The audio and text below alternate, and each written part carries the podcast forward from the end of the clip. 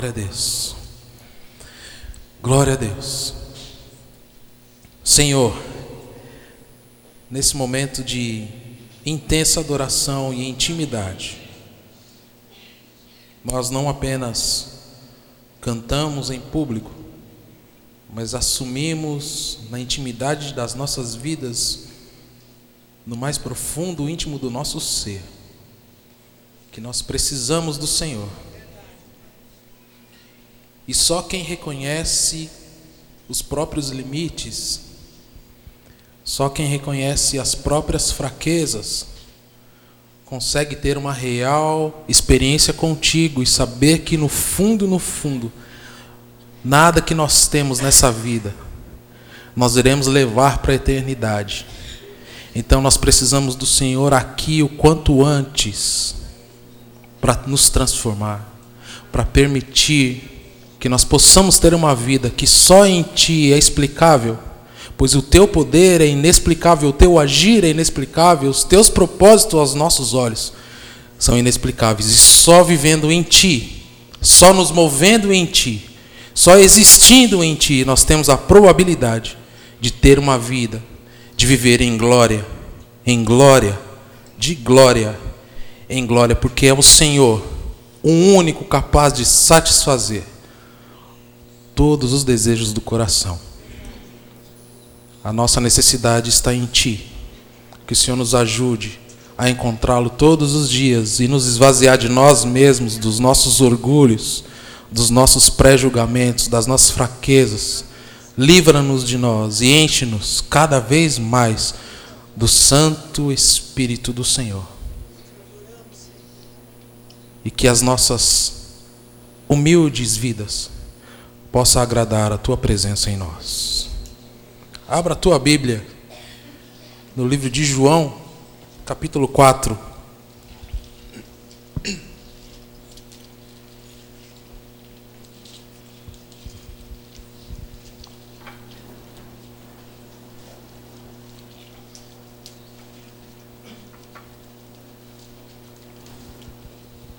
João capítulo 4.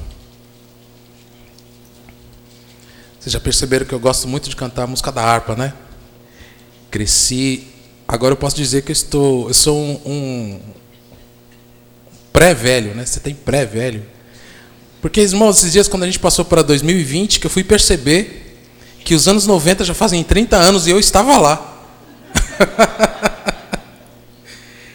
e eu vejo muita gente como eu sou da área musical, muita gente é, me manda coisa do Instagram e tal. O pessoal falando, ah, agora é uma geração worship. E, e, qual geração você acha que você faz parte? Eu faço, ah, eu sei lá, porque eu faço geração da, da galera que gostava de músicas da harpa. E se vocês deixarem, eu fico um tempão cantando música da harpa, porque eu tenho um repertório imenso. Acho que do mesmo jeito que o Silas Malafaia decorou a Bíblia, eu decorei a harpa. Olha isso, já pensou um cantor que decorou a harpa. Brincadeira. Né? Mas eu Toco piano desde os sete anos de idade. Portanto, lá se vão alguns anos, né? Quase falei minha idade aqui. Portanto, já se vão 31 anos que eu toco piano. E as primeiras músicas que eu comecei a tocar foram canções como essa, ó.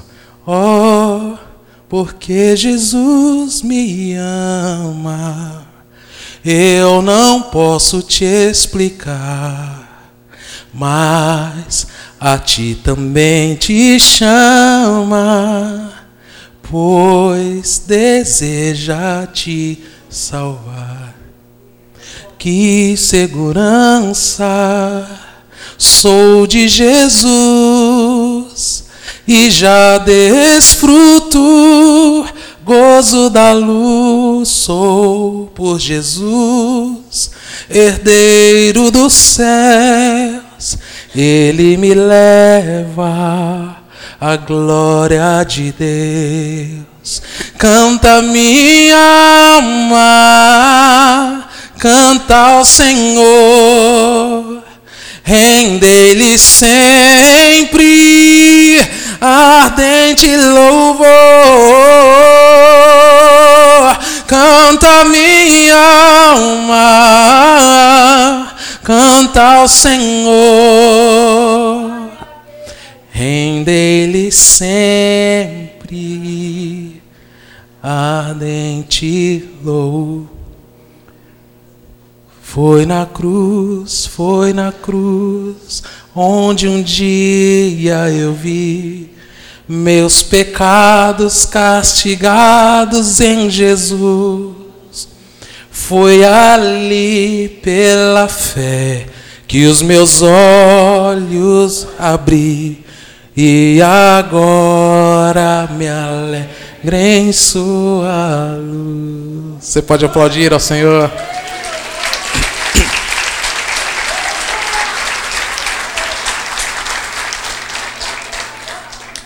Se deixar, a gente faz um culto retrô aqui, ou mais chique falar agora um vintage.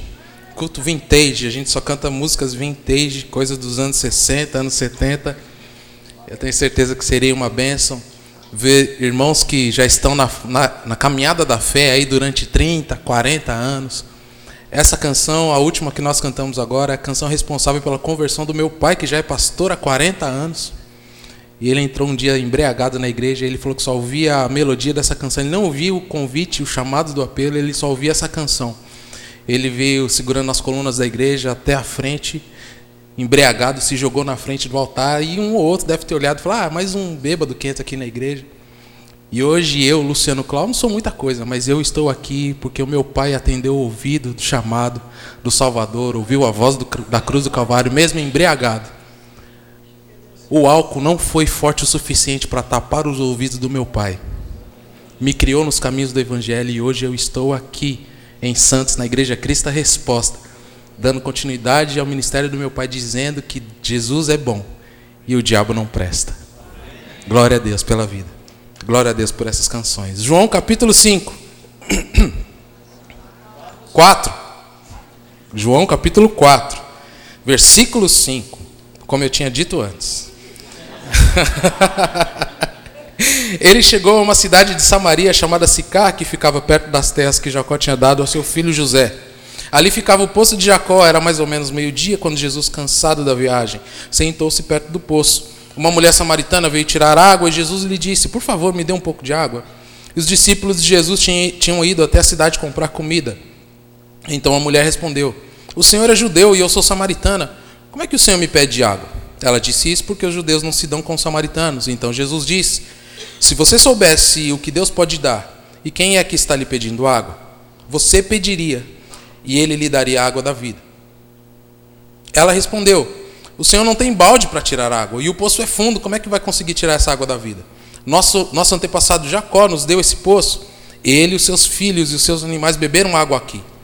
Será que o Senhor é mais importante do que Jacó? Então Jesus disse: Quem beber desta água terá sede de novo, mas a pessoa que beber da água que eu lhe der nunca mais terá sede, porque a água que eu lhe der se tornará nela uma fonte de água que dará a vida eterna. Então a mulher pediu: Por favor, me dê dessa água, assim eu nunca mais terei sede e não precisarei mais vir aqui buscar água. Vá, chame o seu marido e volte aqui, ordenou Jesus. Eu não tenho marido, respondeu a mulher. Então Jesus disse: Você está certo ao dizer que não tem marido, pois já teve cinco e este que você tem agora não é de fato seu marido. Sim, você falou a verdade. A mulher respondeu: Agora eu sei que o Senhor é um profeta.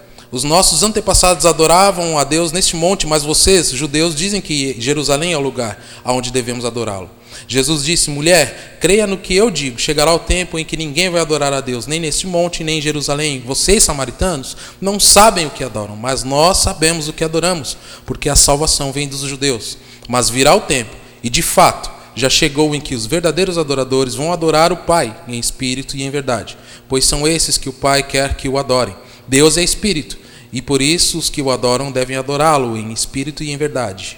A mulher respondeu: Eu sei que o Messias chamado Cristo tem de vir e quando ele vier vai explicar tudo para nós. Então Jesus afirmou: Pois eu, que estou falando com você, sou o Messias. Naquele momento chegaram seus discípulos e ficaram admirados, pois ele estava conversando com uma mulher, mas nenhum deles perguntou à mulher o que ela queria. E também não perguntaram a Jesus por que motivo ele estava falando com ela. Em seguida, a mulher deixou ali seu pote, voltou até a cidade e disse a todas as pessoas: Venham ver o homem que disse tudo que eu tenho feito. Será que ele é o Messias?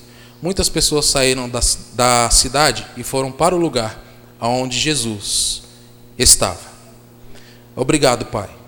Obrigado pela oportunidade que nós temos de compartilhar uma porção das Santas Escrituras com o teu povo, a tua igreja amada.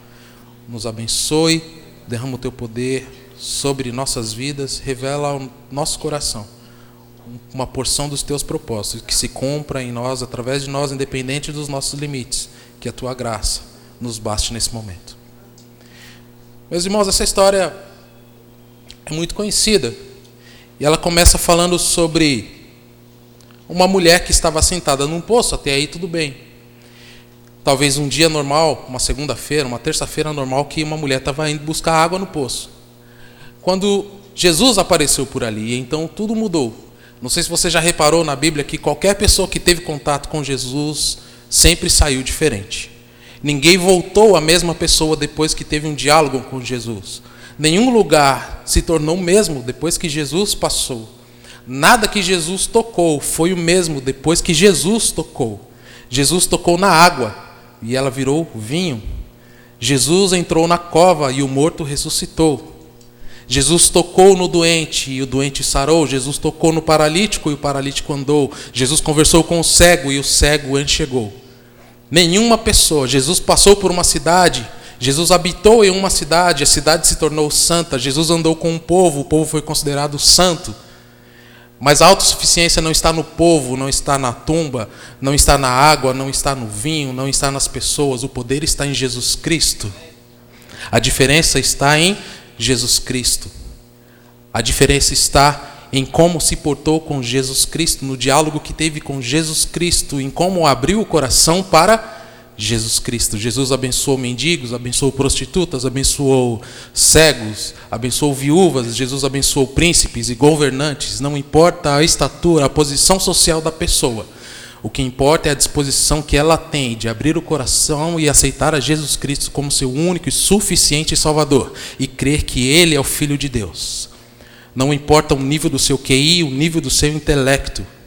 O que importa é a sua disposição em adorar a Jesus. Pois Deus é espírito e quem quer adorá-lo tem que o adorar em espírito e em verdade, porque senão não perca o seu tempo, porque ele não vai receber a tua adoração, pois o Pai é espírito. Quem quer adorá-lo? Ah, eu gosto de música, eu gosto de tocar um violão, vou fazer um negócio para Deus. Faça em espírito e em verdade. Faça e faça com excelência. Mas e se eu não conseguir fazer com excelência? Procure fazer com excelência. Mas por que eu tenho que fazer com excelência? Devemos fazer com excelência porque não é para qualquer Deus. Ele é o Santo dos Santos. Entregou o melhor que tinha por nós. E ele merece que entreguemos o melhor de nós para ele. Então essa mulher estava sentada num tanque, num dia normal, e chega um judeu e senta do lado dela e começa a puxar um diálogo. Vocês podem ver que a barreira intelectual e a barreira cultural, o preconceito religioso era tão grande que Jesus, sendo judeu, não bastasse ser Jesus ou não bastasse ser judeu, ele puxou um diálogo com uma mulher. Só pelo fato de ser judeu já seria muito estranho e fora da cultura conversar com uma mulher. O que dirá Jesus conversar com uma mulher samaritana? Os judeus não conversavam nem com outras mulheres, muito menos com os samaritanos. Então, mas Jesus, e nós vamos ver isso no desenrolar dessa história mais para frente, que Jesus tinha um propósito em alcançar os samaritanos. E aqui fica uma grande chave para essa mensagem aqui. Se você tem um sonho de alcançar o seu bairro, se você tem um sonho de alcançar um, um, a sua rua, se você tem um sonho de ganhar a tua escola para Jesus, se você tem um grupo, uma agremiação, uma galera, um grupo de WhatsApp que você quer ganhar para Jesus, saiba de uma coisa: que para Jesus conquistar o coração de uma cidade, ele precisa começar a conquistar o coração de uma pessoa só. Para Jesus alcançar o coração de uma cidade inteira, ele precisa começar com um coração. Se é o seu, se é o do seu amigo, eu não sei. Mas se você se colocar na brecha e na disposição e deixar que Jesus te use, Ele vai te usar e você vai levar a palavra dele a todos os necessitados. Ah, claro, mas eu não sou muito dessa onda de evangelizar. Quando eu chego perto de uma pessoa, não sei muito como falar, não sei como abordar. Esteja cheio das coisas de Deus, abra sua mente para ouvir as coisas de Deus. E se for o propósito dele de te usar, apenas falando para uma pessoa: olha só, Sei que você está triste, eu nem sei o que dizer para você. Nem sei como sofrer com você. Mas eu. Você é crente, né? Sou, então, mas você tem algo para me falar? Alguma coisa? Você vê que ficou aquele clima de falar alguma coisa e você não sabe o que falar? Olha, Jesus te ama. O amor de Jesus muda muito. Para a gente parece pouco, né? Jesus te ama. Ah, meu irmão, se você soubesse o que é viver o amor de Jesus, eu tenho certeza que esse lugar está cheio de gente que está vivendo o amor de Jesus. Eu sei que nesse lugar está cheio de gente que um, dois, três, cinco, dez, quinze anos atrás não valia nada e foi transformado pelo amor de Jesus. Igreja não é lugar de pessoas perfeitas, mas é, de lugar, é lugar de pessoas que estão procurando se aperfeiçoar para um dia morar, morar na glória. Se o seu plano é ficar pensando, ah, o pastor Natalino tinha que aumentar a igreja, fazer mais duas, três, quatro, cinco igrejas, meu irmão, Jesus vai voltar. Se for para encher essas, pessoas, essas igrejas de gente, mas você pode colocar no papel aí que isso não vai durar muito, porque Jesus vai voltar e eu quero mesmo é morar com Ele lá na glória. Nós podemos, enquanto não tiver esse espaço para colocar essas pessoas, a gente vai sair de casa em casa, a gente vai sair de praia em praia, de carro em carro, de porta em porta, falando que Jesus os ama. E uma alma que a gente alcança para Jesus, a festa no céu. Uma alma tem um valor imensurável, o mundo inteiro não teria o valor que tem uma alma. Então Jesus chega, de, chega numa, num vilarejo que tem uma mulher sentada num poço pegando água. E essa mulher automaticamente não falaria com ele. Então Jesus puxa um diálogo. Fala: ó, Você pode me dar um copo d'água? Ou um pouco d'água? Sem balde nenhum, Jesus pede água. E Jesus ainda foi meio folgado, né? Porque ela tinha que dar água e o balde também. Porque ela mesma mais para frente vai falar que Jesus não tinha um balde. Então, claro que isso era um pretexto para um diálogo. E ela falou: oh, Mas você, judeu, me pedindo água. Mas desde quando que Jesus falou que era judeu? Mas o que essa mulher fez, na verdade, foi uma leitura corporal, porque Jesus tinha roupa de judeu, barba de judeu, corte de cabelo de judeu, andava que nem judeu, falava que nem judeu, tinha sandálias, alpargas de judeu, cheirava a judeu, e só podia ser o quê? judeu. Então, essa mulher faz uma leitura de longe e fala, mas que engraçado, ela nem falou se tinha água, nem falou que daria água ou que não daria água para Jesus, mas ela ficou indignada pelo fato de Jesus ser judeu e pedir alguma coisa para ele, conversar com ela. Mas do mesmo jeito que essa mulher fez uma leitura de Jesus, Jesus também fez uma leitura dessa mulher. E Jesus deve ter olhado para essa mulher e falado: essa mulher deve ser uma mulher sofredora, essa mulher deve ser uma mulher que está ser abandonado por algum tempo, de toda excluída da sociedade. Essa mulher estava sozinha, talvez não fosse costume uma mulher sozinha fazendo um trabalho braçal, não sei. Mas o fato é que nós entendemos na história que Jesus também fez uma leitura dessa mulher. E o propósito maior de Jesus foi querer alcançar os samaritanos, já que o reino de Jesus é para todos. Sim, a salvação vem dos judeus, mas não apenas para os judeus. Foi isso que Jesus quis mostrar. Então essa mulher começa a puxar um diálogo com Jesus e Jesus pede um pouco de água para ela. E ela fala: ah, Mas você é judeu e, e, e como é que você vem pedir água para mim? Mas Jesus só queria uma porta de entrada para acessar o coração dessa mulher, para se mostrar a ela que ele era o Messias. Então ela, ela começa a, a, a, a comparar Jesus, por mais que Jesus falasse com ela, o intelecto dela era muito limitado, e ela começava a comparar Jesus com as coisas terrenas, com as coisas do mundo. Por exemplo, ela fala aqui, ó, mas você tem essa água da vida, então Jesus já, já mais para frente, avançando na pregação, mas Jesus oferece a água da vida, então ela vai falar aqui, é, mas será que você é mais poderoso que o nosso pai Jacó? Você é maior do que o nosso pai Jacó, que nos deu este poço e todas as suas e a sua família e todos os seus animais beberam dessa água? Será que você é maior do que Jacó? Tadinha, tadinho de Jacó. Mal ela sabia que por, e por várias vezes Jesus bateu o pé, disse que ele era o Messias. Mas o que na verdade nós vamos entender nessa história, que essa mulher estava cega pela religiosidade, porque essa mulher sabia que precisava de salvação, ela sabia que era pecadora. E essa mulher sabia que viria o Messias. E por quarto, ela sabia que a salvação viria dos judeus. Ela estava diante do Salvador, do Redentor do, do judeu e do Messias. E ela não conseguiu enxergar, porque na religiosidade que essa mulher cresceu, talvez o, jude... talvez o Messias viesse num cavalo branco com uma espada fumegante e com a roupa do Thor. Não é? Porque se Jesus aparecer. Eu, eu vi um, um, um, um trailer de um seriado chamado. É, o Messias? É o Messias, né? Que é da Netflix. Eu não assisti. Eu só vi o, o trailer. E eu achei interessante. Você já pensou se Jesus viesse de camiseta e calça jeans? Como é que a gente ia acreditar que ele é o Messias? Eu nem sei o teor da, da série. Depois tentaram me falar, eu não entendi. E quiseram me dar spoiler. Aí eu já parei com o assunto porque eu quero assistir depois. Mas essa mulher, eu fiquei imaginando essa mulher de frente com Jesus. Ela nem sequer duvidou, em nenhum momento ela cogitou a possibilidade de que aquele homem era o Cristo, que poderia salvar a sua vida, transformar a sua vida.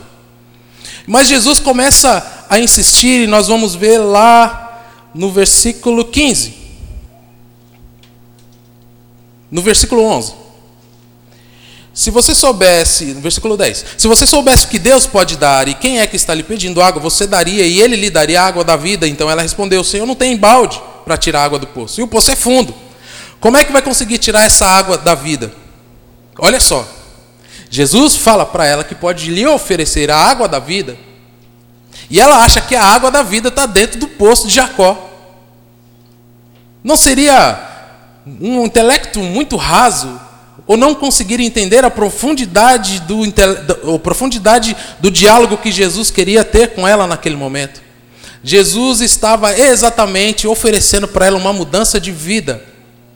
Jesus estava dizendo: Olha, eu tenho muita coisa para te oferecer, muita coisa para te oferecer mesmo.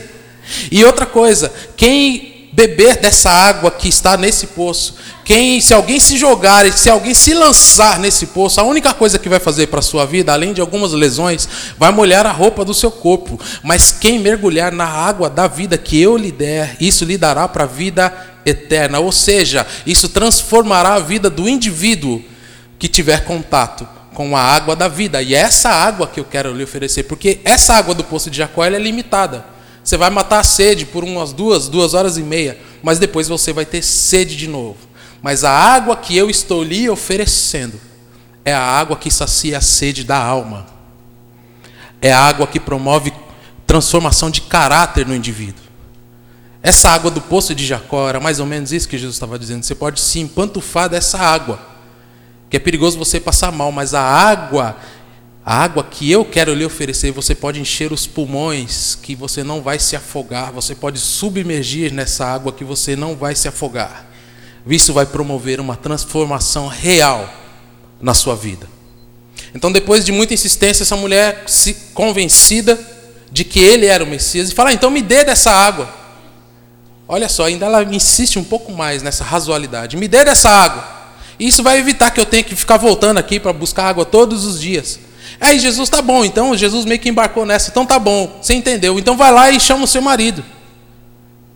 Ah, mas então, sabe quando você pede alguma coisa para uma pessoa? Traz um copo d'água para mim? Então. É quando a resposta é então, irmãos, é que é dificuldade. Você pode devolver meu carro? Então.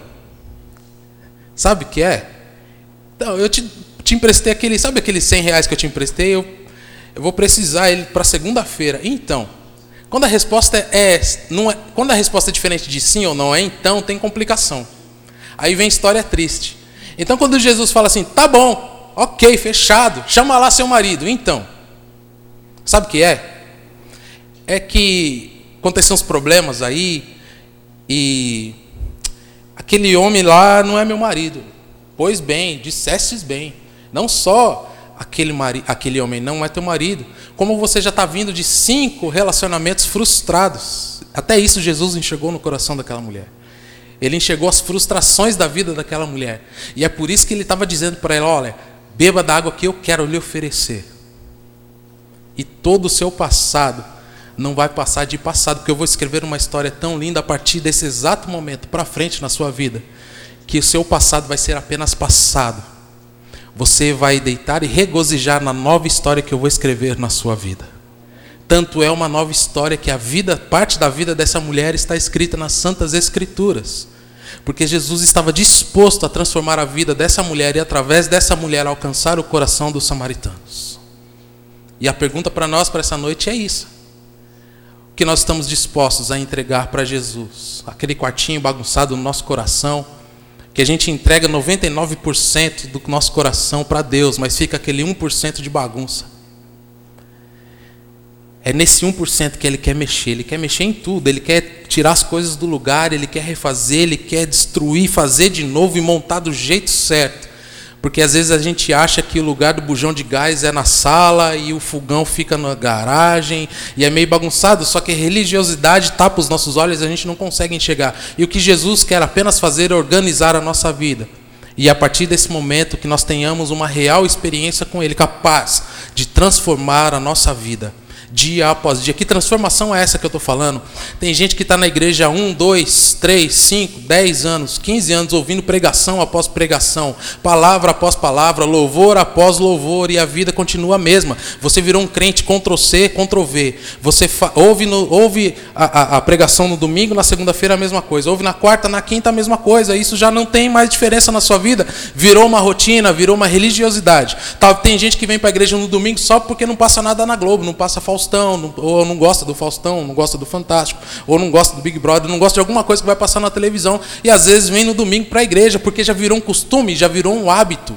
Mas deixa eu te falar uma coisa: cada vez que qualquer pessoa pega esse microfone, é inspirado por Deus para transformar a sua vida, impactar a sua vida. Deixa eu te falar um pouquinho só, vou encerrar já. Quando Jesus fala com essa mulher lá para frente, ele fala assim: Ó, você está em pecado. É mais ou menos isso que Jesus fala. Chama o teu marido, eu não tenho marido. Sim, você está em pecado. Jesus condena o pecado daquela mulher. Jesus escancara o pecado daquela mulher, mas não é para que ela entre em constrangimento. Mas quando Jesus denuncia o pecado daquela mulher, é um convite que Jesus faz para apenas lhe falar que ele tem poder para transformar a sua vida, transformar a sua história e fazer com que todo aquele passado de frustração seja esquecido. E não fique nenhuma marca, nenhum rancor, porque junto com essa nova história, Ele é capaz de lhe dar um novo coração. E mesmo quando vier uma nova tristeza, uma nova frustração, você vai estar blindado pelo sangue do Cordeiro. É isso que Jesus estava querendo dizer para essa mulher. Numa tarde de segunda-feira, uma mulher simplesmente foi buscar água. E além de ter voltado com água para sua casa, voltou com a vida totalmente transformada porque ela encontrou Jesus. E olha que engraçado e muito lindo que no final dessa passagem ela já fez o id de Jesus. Depois que ela conversou com Jesus, ela foi para o restante do, do, do vilarejo e chegou nas outras pessoas e falou: Será que aquele homem que estava conversando com ele lá no tanque de Jacó não será o Messias? Porque ele falou tudo o que eu tenho feito. Ou seja, nem com vergonha mais do pecado ela tinha, porque ela já tinha certeza da redenção dos seus pecados. Ele, ele falou tudo que eu, vinha, que eu venho fazendo. Será que ele não é o Messias? Sabe o que aconteceu? Os samaritanos, que não conversavam com os judeus, ou os judeus que não conversavam com os samaritanos, duas raças que não se davam Todos aqueles samaritanos que estavam naquele vilarejo foram conversar com Jesus, foram ouvir Jesus, se reuniram com Jesus, sentaram para ouvir Jesus. A história não diz, mas eu acredito que aqueles samaritanos tiveram a vida transformada. Porque a intenção de Jesus era alcançar aquele vilarejo, mas ele entendia que para alcançar, para ter êxito nessa tarefa, ele precisava primeiro alcançar o coração de uma pessoa. Será que ele alcançou o coração de uma pessoa aqui em Santos? E essa palavra vai ser capaz de alcançar toda a cidade de Santos? Será que na Igreja Cristo a Resposta ele alcançou um coração nesse bairro e vai ser capaz de alcançar todos os moradores desse bairro? Será que existe algum crente aqui que se coloca na brecha e está disposto a abrir mão de todos os seus pecados, da sua vida pecaminosa, de todas as suas frustrações e hoje, e hoje, receber um coração novo? da parte de Jesus? Será que existe alguém hoje aqui suficientemente corajoso para abrir mão daquilo que não gostaria de abrir mão por Jesus, mas entende que Ele tem algo de especial para lhe oferecer? Mas é preciso escolher a vida pecaminosa ou a água da vida que Jesus tem a oferecer, ou senão a sua vida vai ser como a daquela mulher, indo no poço pegar balde de água sendo que Jesus tem aqui a água da vida para lhe oferecer. Curve, curve sua cabeça por um instante. Senhor, estes são os teus filhos, esta é a tua palavra, que possa haver uma real transformação no nosso íntimo, no nosso ser, nesse exato momento. Os teus propósitos são muito maiores do que o nosso intelecto. Não conseguimos mensurar se o seu propósito nessa noite é alcançar uma vida, 10, 15, 20 vidas, metade da igreja ou a igreja inteira. O nosso trabalho é apenas falar daquilo que o Senhor colocou no nosso coração e que a tua obra seja feita.